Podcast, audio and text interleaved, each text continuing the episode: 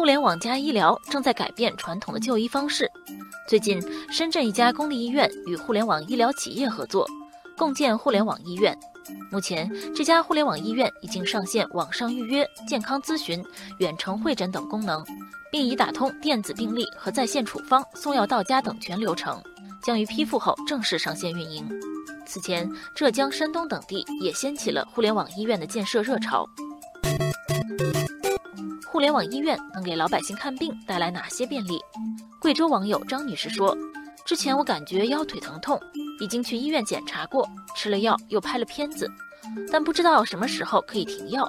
由于腿脚不便，所以女儿帮我选择了一家互联网医院看病。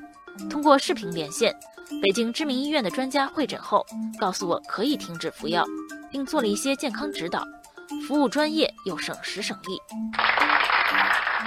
除了一些行动不便或偏远地区的患者，还有一些常见病患者也开始选择在互联网医院看病。网友清风说：“偶尔头疼脑热，去医院挂号还要排长队，来回折腾反而加重病情，不如在网上看病。”除了方便患者，从宏观层面来看，互联网医院还有助于促进医疗资源的高效流动。网友红秀说。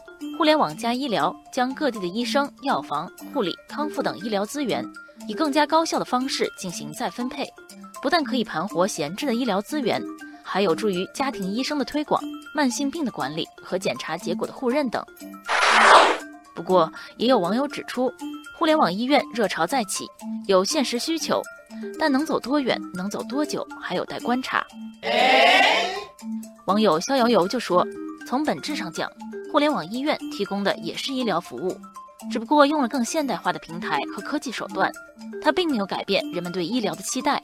如果达不到好的医疗效果，再酷炫的互联网技术也于事无补。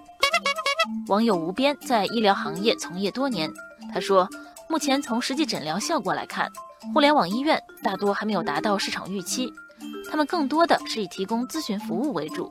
另外，网上诊断不能完全替代线下面对面的诊断。只能作为传统医疗的补充和延伸。网友南风说：“目前的互联网医院听起来很美，但实际上还存在一些乱象亟待整治。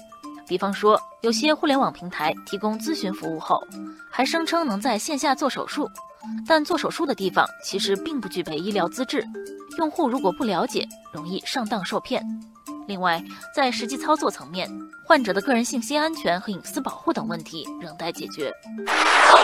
不过，正如网友博雅所说，互联网与医疗的融合是大势所趋。面对新业态，我们应该采取守住底线、包容审慎的态度，善用互联网加，疏解人们看病就医的痛点堵点，用严格监管保障互联网医疗走稳走好。